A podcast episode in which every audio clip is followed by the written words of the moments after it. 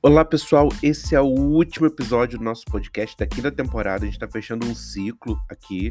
A gente está, como tradição, né, fazendo um resumo dos top 2022 e também trazendo algumas tendências aí para 2023, né? E eu queria destacar que a gente tem uma playlist que é o Top 2022, melhores músicas de 2022, não só do Brasil, Portugal, Estados Unidos e Inglaterra como tradicional, né? Mas de, de todo mundo, assim, a gente tem vários países representados nessa, representados nessa playlist. Aí a gente tem é, o K-pop, que cresceu muito e continua crescendo muito. A gente tem muitas músicas asiáticas, músicas da África, músicas latinas, é, músicas Itália, França. Então, se você quer conhecer novas músicas e quer ver o que, que de repente escapou de 2022 aí para você no seu radar, segue essa playlist. Ela tá no Spotify. A gente colocou um link também no nosso Instagram, no arroba IDKHpodcast. Vocês vão ler, ver lá nos stories. E também tem um link lá na bio que vocês vão poder clicar e seguir nossa playlistzinha aí pra ouvir Olha, 25 horas de música, gente, muita música. Então, tipo, você dá pra botar no shuffle aí, descobrindo música aí durante a metade de 2023. Pra depois você começar a descobrir as músicas de 2023 também, né? Mas é legal, porque a gente fala aqui no podcast também, né, que o Spotify ele é uma bolha, né? E ele, os algoritmos do Spotify muitas vezes não deixam a gente descobrir muitas coisas fora da nossa bolha.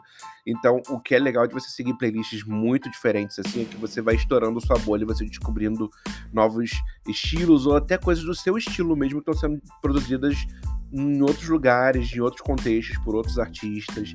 Então essa playlist é bem legal para isso também. E a gente vai continuar agora, 2023, a gente já tá começando uma playlist aí para poder depois no fim do ano também recomendar com as melhores músicas de 2023. Então, por agora, ouve o Top Hits Melhores Músicas de 2022 no Spotify e vê a playlistzinha lá nas nossas redes sociais.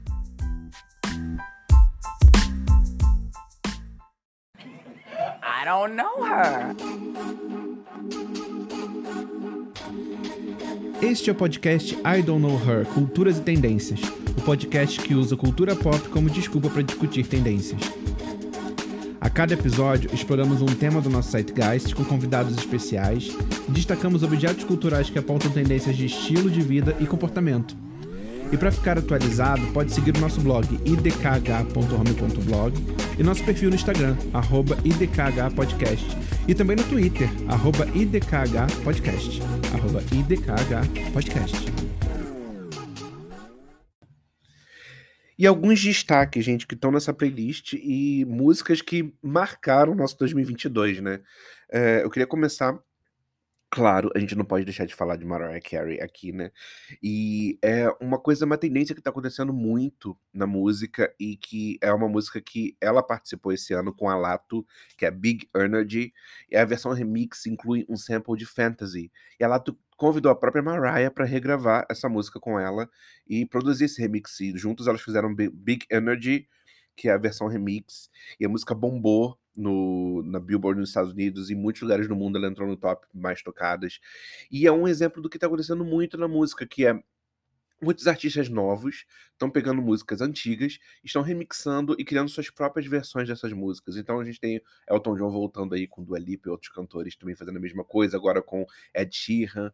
Então é uma tendência muito forte de buscarem não só uh, as pessoas da geração Z, né, não só tá buscando ouvir artistas antigos, mas estão buscando ouvir mix-ups e mashups de músicas antigas com músicas novas e novas roupagens, né? Isso é bem interessante. E muito destaque também para Renaissance da Beyoncé. Beyoncé voltou com tudo em 2022 e no trazendo o club de volta, né, para mainstream. E Break My Soul foi a primeira música a estourar depois Cuff It e o álbum inteiro, gente, é recheado de músicas boas. O álbum todo entrou nos top mais tocados no mundo, assim. Então, super é, destaques de 2022, Beyoncé, Renaissance. Sam Smith também voltando e com um dueto maravilhoso com a Kim Petras, que é Unholy. E a Kim Petras que é uma cantora trans, né? E vale destacar que esse dueto é muito representativo para a comunidade LGBT e muito muito marcante ele tá em number one nos Estados Unidos também, né?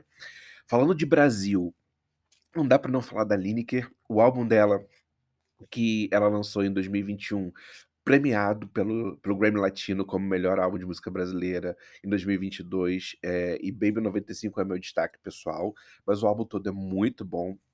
Isa, com muitas músicas boas, a Isa vem explorando sonoridades e musicalidades diferentes em 2022. Meu destaque é Fé, que é muito foda. Fé pra enfrentar esses filhas da puta, né, como diz a Isa, né. Eh, Priscila Alcântara com Emicida também, com a música Você Aprendeu a Amar, que é uma alfinetada na nos cristãos que são falsos moralistas, né, que falam de amor, mas não pregam, que pregam amor, mas não executam na prática, né. E a gente tem aí bolsonarismo como um exemplo clássico de, eh, pessoas que pregam e não não vivem o que pregam, né, no caso, né. E essa música fala muito sobre isso, a letra é linda e o clipe também é muito bom, muito artístico, eh, um destaque pessoal também. E um destaque que é um novo artista que eu descobri em 2022 também, que é o Thiago Pantaleão, que é um artista de música pop brasileira muito bom, e tem uma música especialmente que é o Konoha, que ele fala da favela com um estilo anime no videoclipe, e canta uma canção de amor de um homem para outro homem, né, e isso numa periferia carioca, numa comunidade negra e e num meio que é muito homofóbico, né, é muito marcante também. Eh, temos outros destaques, Jão Idiota e outras músicas do Jão também maravilhosas, Rodrigão, um grande destaque LGBT surgindo em 2022 também, Duda Beat, Dar uma Deitada, que eu já falei por aqui também, eh, além do Fado Bicha, maravilhosos, Maro, que é o destaque aqui de Portugal, que vem começando a conquistar o mundo, que também agora tá falando muito de saúde mental, ela deu uma saída aí do cenário, eh, mainstream pra poder cuidar da saúde mental e daqui a pouco vai voltar também, então bem legal, eh, descobrir a Maro também. A Diana Castro, especialmente a música Ginger Ale, que ela escreveu para o Festival da Canção de Portugal, e é uma música que fala sobre a a os desafios de ser mãe, né, como a mãe é cobrada na sociedade de hoje, né. Eh, Fernando Procópio com Na Boca do Povo, que é uma letra muito boa, no samba carioca, falando sobre os preconceitos que que as pessoas têm. Glória Groove com Vermelho, né, destaque maravilhoso. Tuyo, eh, Anira, Anira, ela vem continua conquistando o mundo, né, Envolver foi tipo uma explosão aí, não só no TikTok, mas na Billboard, em todos os lugares do mundo, todo mundo cantava Envolver, né, a Anitta arrasou, né. Callum Scott, que é um cara que eu cada vez tô mais apaixonado por esse cantor, é incrível, eh, muito, muito, muito bom. Ele surgiu também de um reality show e ele tem se provado muito mais do que uma figura de reality show, né, é um cara muito, muito bom. Harry Styles não não não precisa falar daquelas dos clássicos, né, tipo hit de TikTok de 2022, que tipo Harry Styles com As It Was, e a Lizzo também, né, com About That Time. Duncan Sheik, que é um cantor que eu adoro, bem indie, nos Estados Unidos, que também voltou com músicas inéditas agora, muito boas.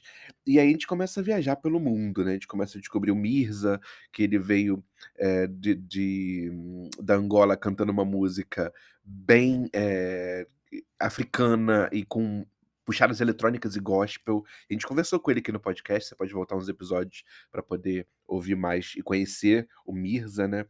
Eh, a gente tem, eh, muitos nomes surgindo, eh, de várias partes do mundo, a Yuna, que eu também já falei aqui no podcast, que eu gosto muito dela, a Pongo também, que é que vem de Po Portugal, mas da de uma comunidade africana que se chamava Buracas Som Sistema, e ela lançou disco novo 2022 também, que é muito, muito, muito bom. E tem vários outros, gente, explora a playlist, vocês vão descobrir muita música boa, muita muita gente legal, que e depois comenta com a gente também, comenta lá no Instagram, manda mensagem, eh, DM ou comentários mesmo nos nossos posts e vai falando, assim, o que que você ouviu da playlist que você gostou, se você sentiu falta de alguém, se teve alguém que no seu 2022 te marcou e que você acha que devia estar na playlist, que a gente devia ouvir também, recomenda que a gente adora receber recomendação também. Bota lá, tá, gente?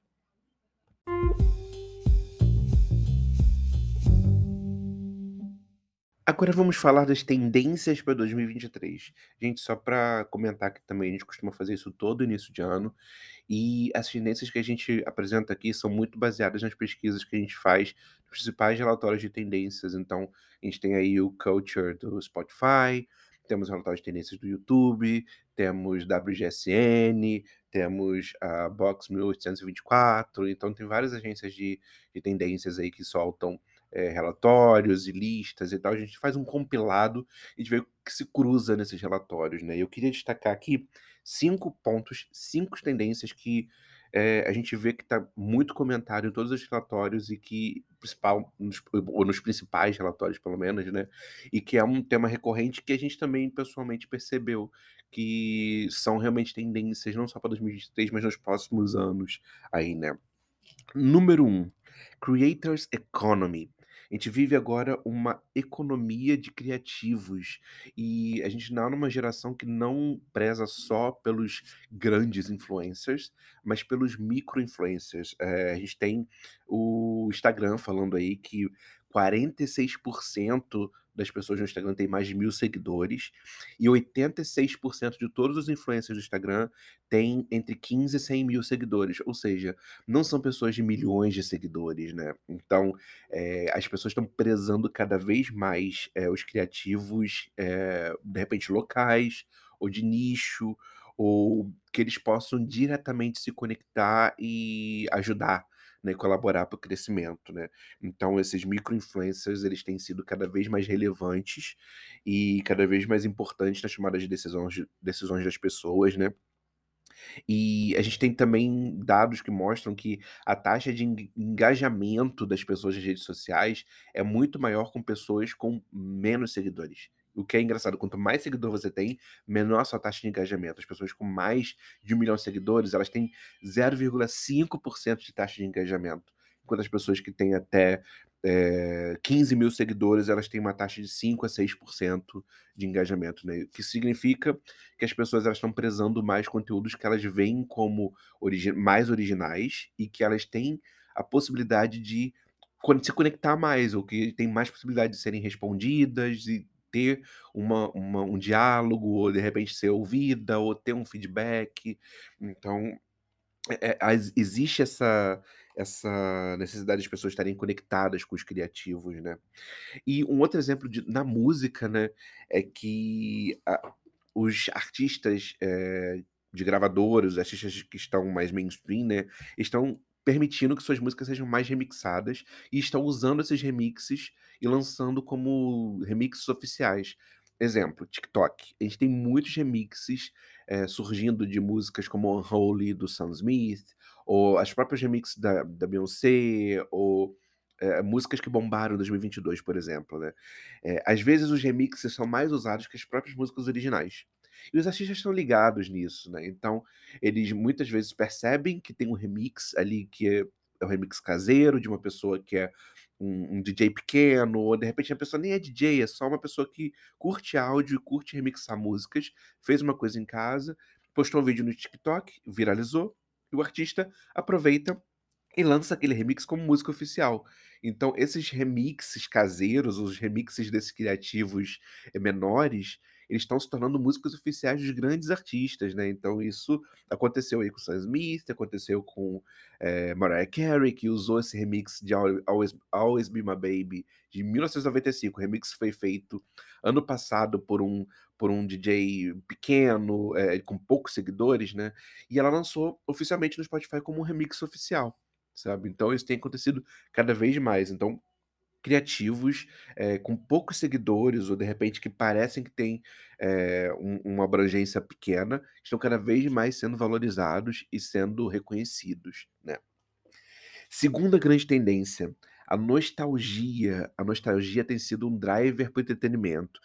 Claro, nostalgia não é nada novo, né, a gente sabe que a nostalgia está aí na cultura pop há décadas e guiando a cultura pop, né, só que agora a nostalgia está vindo com muito mais força impactando as coisas novas sendo criadas. É, é claro que, tipo, sempre tivemos remakes e sequências, só que agora, por exemplo, Star Wars veio com. voltou com muita força, né? Porque a Disney se lançou aí com Disney Plus e começou a produzir eh, material inédito ligado ao universo Star Wars e começou a fomentar uma audiência que nunca tinha ouvido falar de Star Wars. Uma geração Z, uma geração alfa que nunca teve acesso aos filmes, por exemplo, começou a se tornar fã de Andor, eh, ou de outras séries, né, de de outros materiais de de Star Wars que que são que buscam essa nostalgia do público mais antigo, que já era fã de Star Wars, e traz essa nostalgia para o público mais jovem, que não conhecia Star Wars também, né.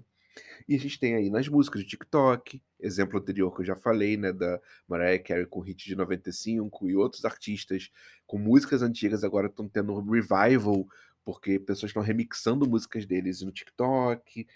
Eh, e eu eu vi um vídeo muito interessante no TikTok sobre a questão da nostalgia, e eu vou colocar nas referências do nosso blog também, idkh.home.blog, e o autor do vídeo ele coloca que, eh, nossa adolescência, ela é onde nós temos a as memórias que são consideradas as memórias mais felizes de nossa vida, mesmo que sua adolescência não tenha sido uma adolescência muito feliz. O que significa? Porque a nossa adolescência é um período formador da nossa identidade. A gente tá se descobrindo como pessoas, se descobrindo como seres humanos, se descobrindo descobrindo quem nós somos, o que que nós gostamos.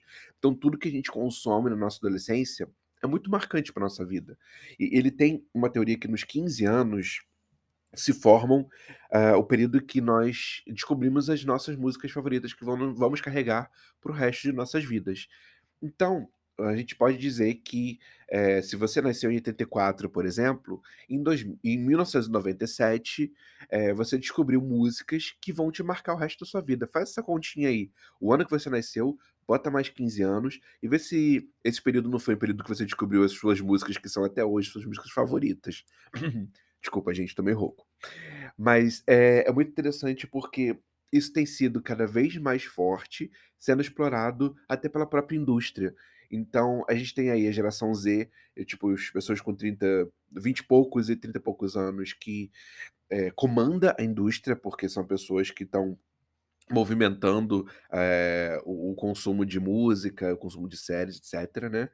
Essas pessoas são pessoas que tinham seus 15 anos ou viveram sua adolescência no início dos anos 2000. E a gente tá tendo um revival absurdo dos anos 2000 agora. Então os anos 2000 estão voltando com muita força. A gente tá vendo aí, eh, a própria Mariah Carey voltando com algumas canções e alguns remixes da Beyoncé antigos, e voltando Ne-Yo, Mario, e e essas músicas sendo remixadas e sendo reaproveitadas com samples ou tudo mais.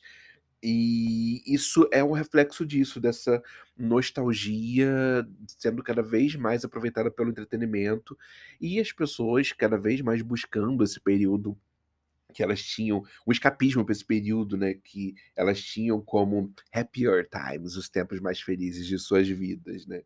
E na na a gente vê que na sociedade, cada vez que a gente passa um período difícil, um período de crise, a nostalgia volta com mais força. E a gente passou aí por uma pandemia bizarra, e a gente tá passando por uma crise no Brasil bizarra, eh, política, eh, a gente tá passando por uma uma recessão econômica muito forte no mundo todo, a guerra na Europa, então tudo isso, eh, faz as pessoas voltarem pra nostalgia, a nostalgia voltar com mais força, e é isso que tá trazendo os anos 2000 de volta agora.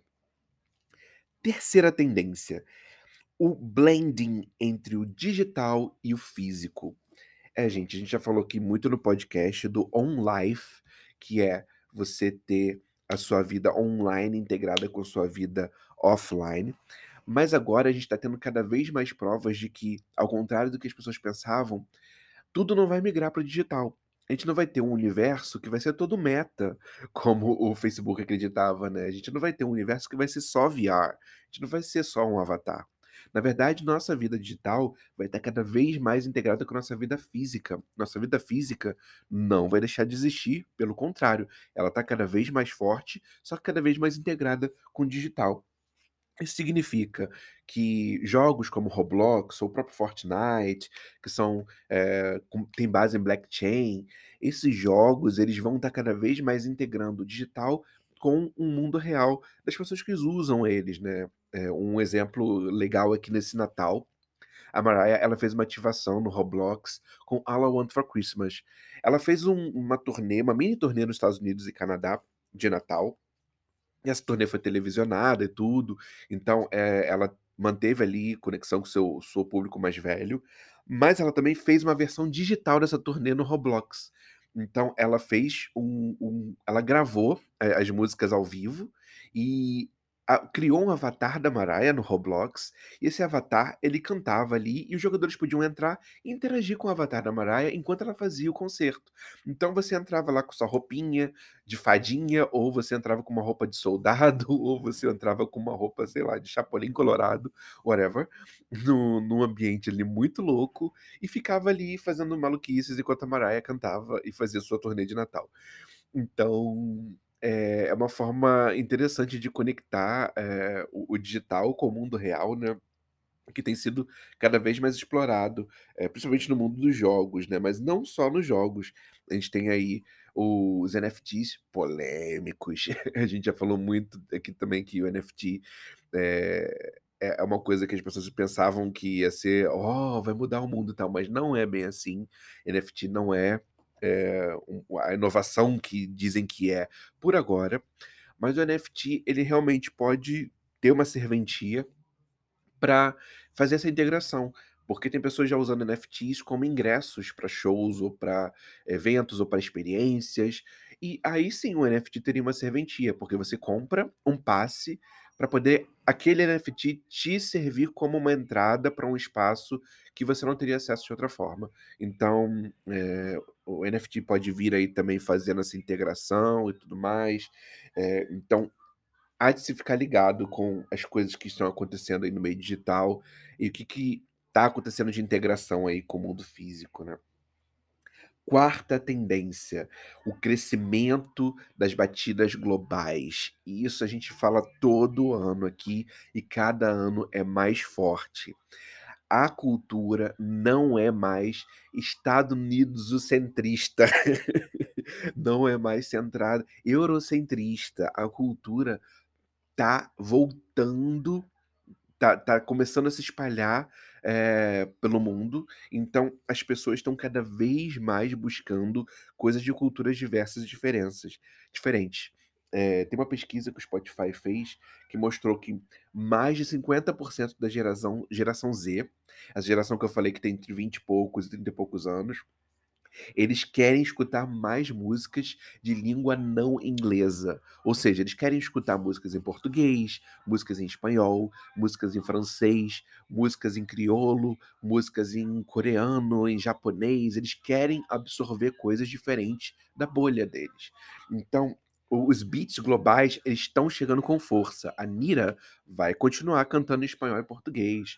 A gente vai ter K- K-pop voltando com voltando não, continuando com muita força aí, porque K-pop chegou e tomou o mundo avassaladoramente com BTS, com Blackpink também, mas agora tem milhares de bandas de K-pop bombando no mundo, com milhares de seguidores, e eles vão continuar com muita força. Os K-dramas, gente, existe uma categoria de séries dramáticas coreanas que tem milhares de seguidores, milhares de views, e estão cada vez mais sendo vistas nas plataformas de streaming.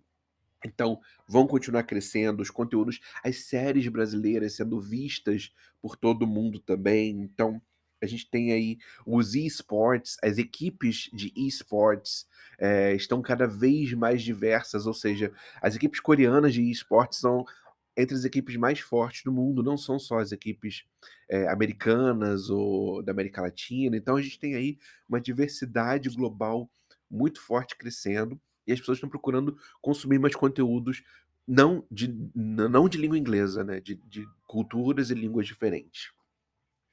E a quinta e última tendência que a gente quer destacar aqui, que é vida longa ao análogo. Analógico, desculpa. Vida longa ao analógico, gente.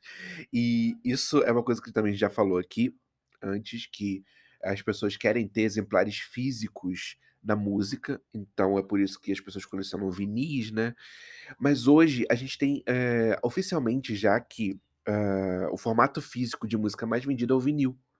As pessoas estão comprando muitos vinis, CDs não são, não são mais tão vendidos, mas ainda são muito vendidos, o que significa que as pessoas ainda estão consumindo muita mídia física. E as pessoas querem ter acesso à mídia física, principalmente porque o digital ele é inconstante, ele é muito etéreo, é, as músicas podem sair de plataformas, como os artistas é, em 2022 também, alguns artistas em 2021 também saíram do Spotify em protesto, tanto pelas taxas de que o Spotify paga aos artistas que são muito baixas, quanto o fato do, do Spotify também favorecer algum alguns podcasts que são racistas e nazistas.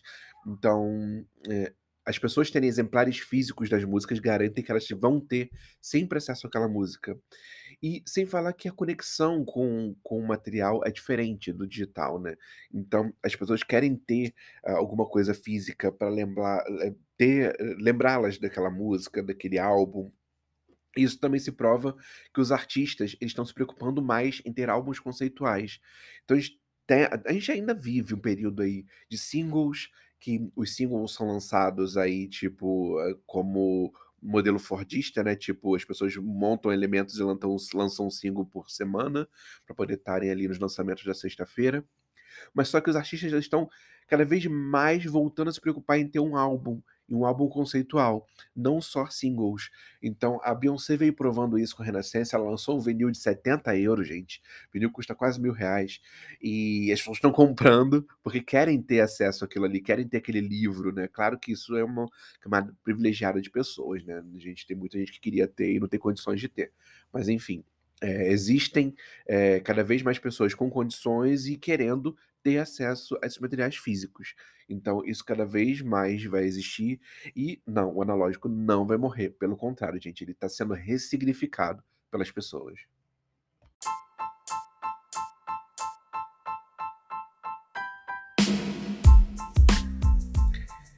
E assim fechamos a quinta temporada do nosso podcast, gente. Então, recomendo vocês a voltarem nos nossos episódios, ver o que a gente as pessoas maravilhosas que a gente conversou, que a gente já lançou de material. Tem muita conversa boa, muito material bom, muita recomendação boa. Só ver os episódios anteriores. E segue a gente nas redes sociais também, se você não está seguindo ainda. E DKH Podcast em todas as redes sociais. A gente está lá até no TikTok. Então, segue lá para poder saber mais e acompanhar a gente, tá bem? Até a próxima!